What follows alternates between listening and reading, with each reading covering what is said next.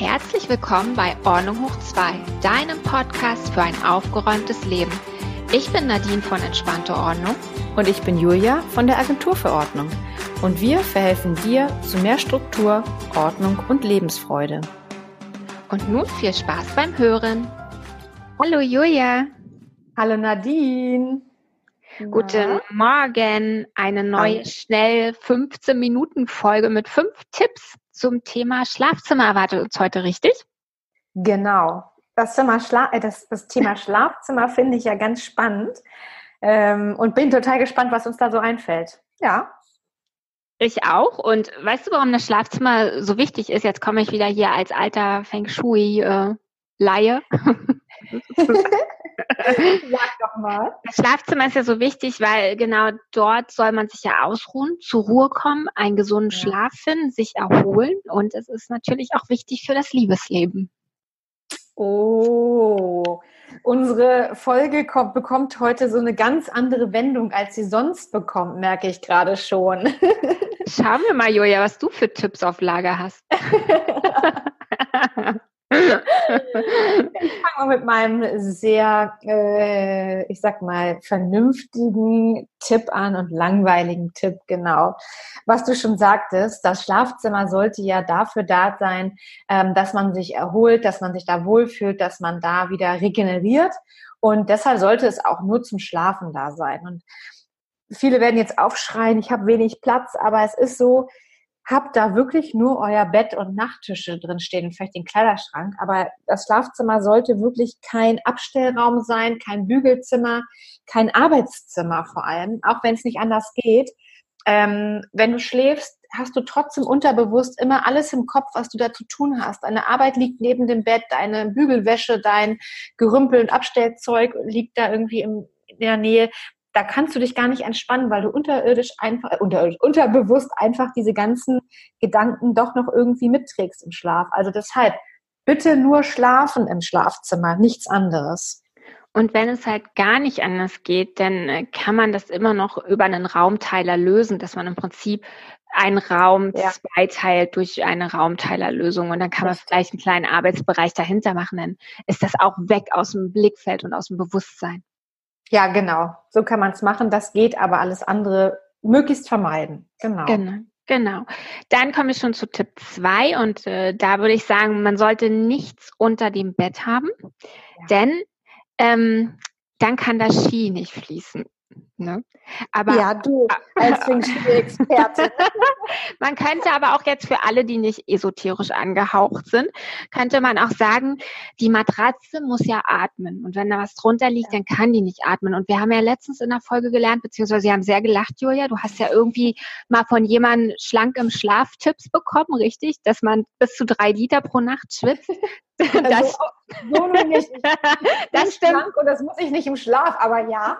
Aber da muss wahrscheinlich der Tipp herkommen. Ja. Es ist nicht so, man schwitzt schon sehr viel, aber es sind keine Liter.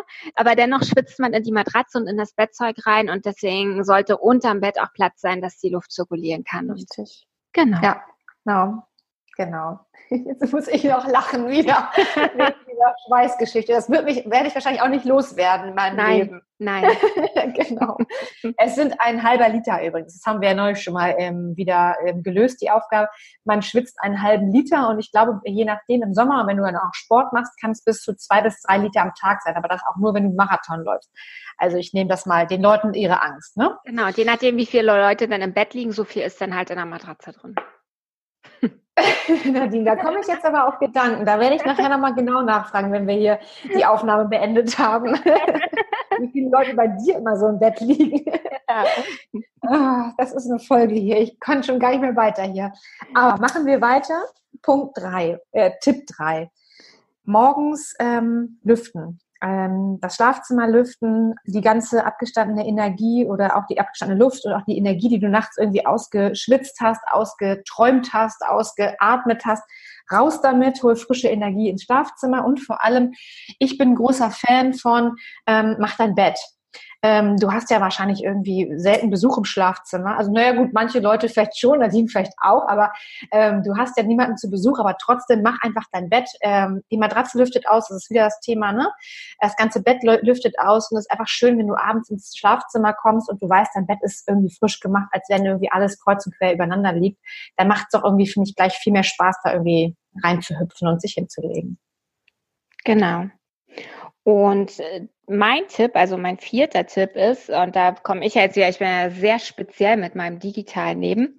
Für mich ja. gehört Technik nicht ins Schlafzimmer. Also zu Technik zähle ich an der Stelle halt äh, ein Fernseh gehört nicht ins Schlafzimmer, aber auch nicht ein Smartphone. Es sollte nicht der letzte Blick abends äh, auf das Gerät sein und der erste Blick morgens, was in der Welt los ist. Ähm, und Nein, Julia, nein, ich glaube das nicht.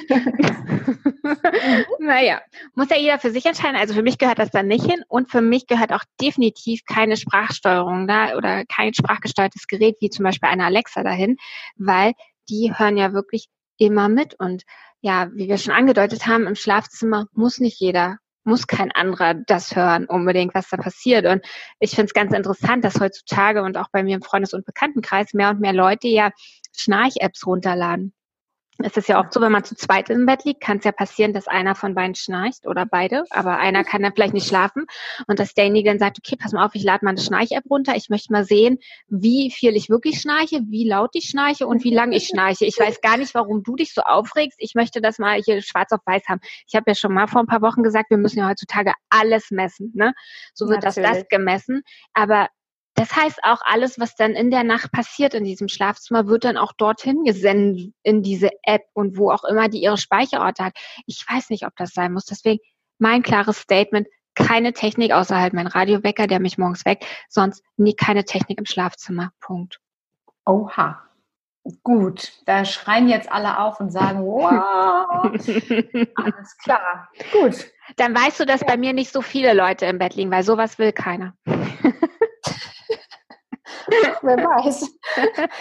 Es ist so eine richtig schlüpfrige Folge hier. Ich mache es jetzt auch mal schlüpfrig weiter. Nein, schlüpfrig ist nicht. Aber ähm, Punkt 5, ähm, was man auch nicht im äh, Schlafzimmer haben sollte, und da sind wir wieder bei Feng Shui. Ich muss mal vorwegnehmen, Nadine und ich sind beide keine Feng Shui-Beraterinnen und auch keine Feng Shui-Expertinnen. Aber ich glaube, jeder weiß oder weiß das eigentlich grob. Ähm, keine Fotos von Kindern, anderen Familienmitgliedern in seinem Schlafzimmer haben. Denn irgendwie ist es doch so, die gucken einen irgendwie die Nacht über an. Ähm, Kinder, Familien, also ich meine, ich möchte jetzt nicht unbedingt ähm, Fotos von meiner gesamten Familie irgendwie im Schlafzimmer haben und ich habe das Gefühl, also alleine wenn ich schlafe, werde ich von mehreren Augenpaaren angeguckt, die irgendwas von mir wollen oder was auch immer. Ähm, das will ich nicht und auch die Kinder. Also kommen wir mal wieder in einen anderen Bereich man vergnügt sich ja auch regelmäßig im Schlafzimmer miteinander. Ähm, und da willst du halt nicht, dass deine Familie oder deine Kinder dabei zugucken. Also die Fotos haben auch nichts im Schlafzimmer zu suchen. Die können überall anders hängen, aber nicht im Schlafzimmer. Ja. Aha, gut. Nadine ja, das war's. Finde ich gut. Ne? Fünf, ja. fünf praktische Tipps, wie man sein Schlafzimmer ordentlich bekommt, beziehungsweise einfach auch dort seine Erholung findet, wie es aussehen sollte und was nicht drin sein sollte. Genau. Ja, das war's. Kurz und knackig. Super. Also, wenn euch die Folge gefallen hat, äh, freuen wir uns natürlich, wenn ihr uns auf iTunes bewertet oder wenn ihr uns abonniert auf iTunes, Spotify oder YouTube. Und ihr könnt natürlich auch, wenn euch interessiert, was die Julia Schönes in Hamburg macht, äh, wie sie Kleiderschränke aufräumt und was sie alles anbietet, geht gerne auf ihre Internetseite agenturfürordnung.de. Und wenn ihr Interesse an Ordnung im Papierkram habt, dann schaut gerne bei mir vorbei. Meine Seite ist www.entspannteordnung.de. Genau, super. Und dann hören wir uns, äh, freuen wir uns, wenn wir uns nächste Woche wieder hören. Genau, Julia. Bis dahin. Bis dann, Nadine. Tschüss. Tschüss.